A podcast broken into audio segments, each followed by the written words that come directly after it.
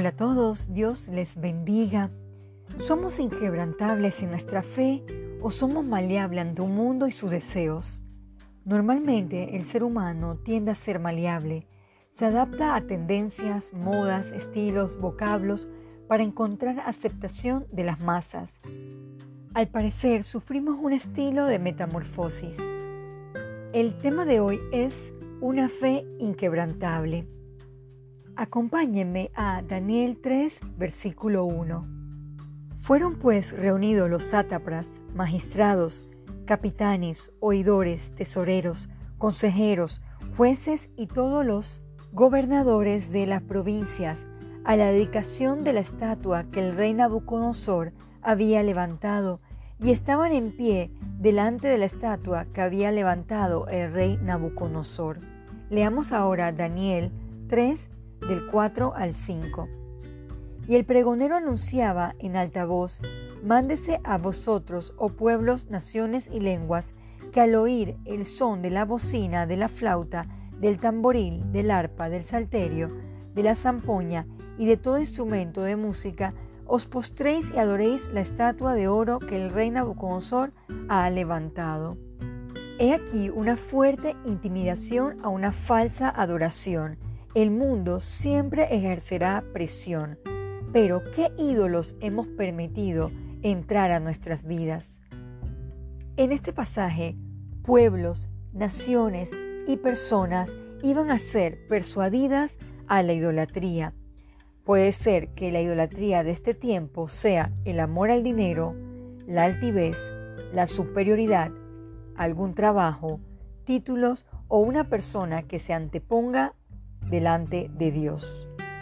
No nos dejemos influenciar por la idolatría. Leamos ahora Daniel 3 del 6 al 8.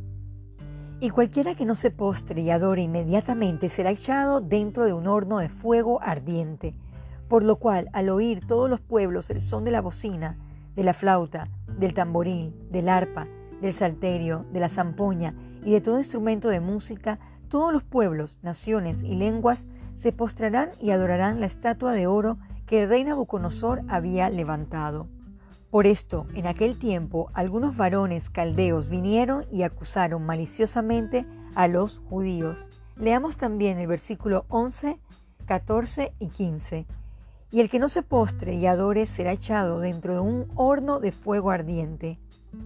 Habló Nabucodonosor y les dijo, es verdad, Sadrach, Mesach y Abenego, que vosotros no honráis a mi Dios, ni adoraréis la estatua de oro que he levantado? Ahora pues, ¿estáis dispuestos para que al oír el son de la bocina, de la flauta, del tamboril, del arpa, del salterio, de la zampoña y de todo instrumento de música, os postréis y adoraréis la estatua que he hecho? Porque si no la adoraréis, en la misma hora seréis echado en medio de un horno de fuego ardiente ¿Y qué Dios será aquel que os libre de mis manos? He aquí, Nabucodonosor ejerce una fuerte persuasión contra estos jóvenes, mas no obstante, ellos no cedieron ante ello. Busquemos también Proverbio 1, versículo 10. Hijo mío, si los pecadores te quisieran engañar, no consientas.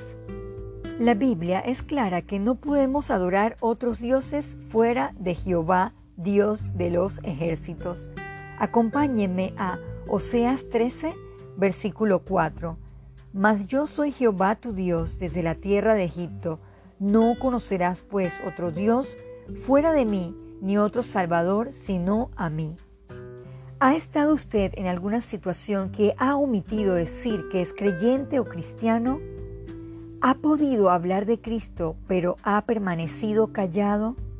Lo han presionado a hacer algo en contra de su fe y de lo que ha creído? Estos hombres de Dios no negociaron su fe. Acompáñeme a Daniel 3 del 16 al 18. Sadrach, Mesach y Abenego respondieron al rey Nabucodonosor diciendo, no es necesario que te respondamos sobre este asunto. He aquí nuestro Dios, a quien servimos, puede librarnos del horno del fuego ardiente, y de tu mano, oh rey, nos librará. Y si no sepas, oh rey, que no serviremos a tus dioses, ni tampoco adoraremos la estatua que has levantado. Nos entregamos a Dios sin reservas. Estos jóvenes estuvieron dispuestos a darse por entero al Señor. Acompáñeme a 2 de Corintios 12, versículo 15. Y yo, con el mayor placer, gastaré lo mío, y aun yo mismo me gastaré del todo por amor de vuestras almas, aunque amándonos más, sea amado menos. ¿Estamos dispuestos a darnos por entero a Dios, a no avergonzarnos o a negarlo? Daniel y sus amigos fueron un ejemplo de fe, una fe inquebrantable. Sabían en quién habían creído y eso fue una forma contundente de impactar a otros a través de sus vidas. Para concluir, busquemos Primera de Reyes 2, versículo 3.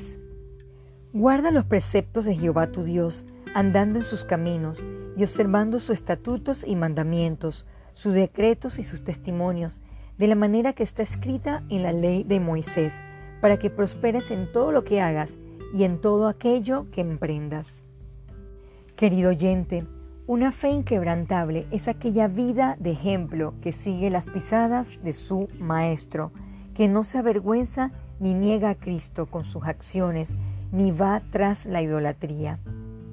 Señor Jesús, le pedimos que nos ayudes a tener una fe inquebrantable, que no seamos maleables por los deseos del mundo, que podamos ser de testimonio a las personas que nos rodean, que realmente nuestras acciones revelen que somos seguidores suyos. Todo esto se lo pedimos en el nombre de Jesús. Amén.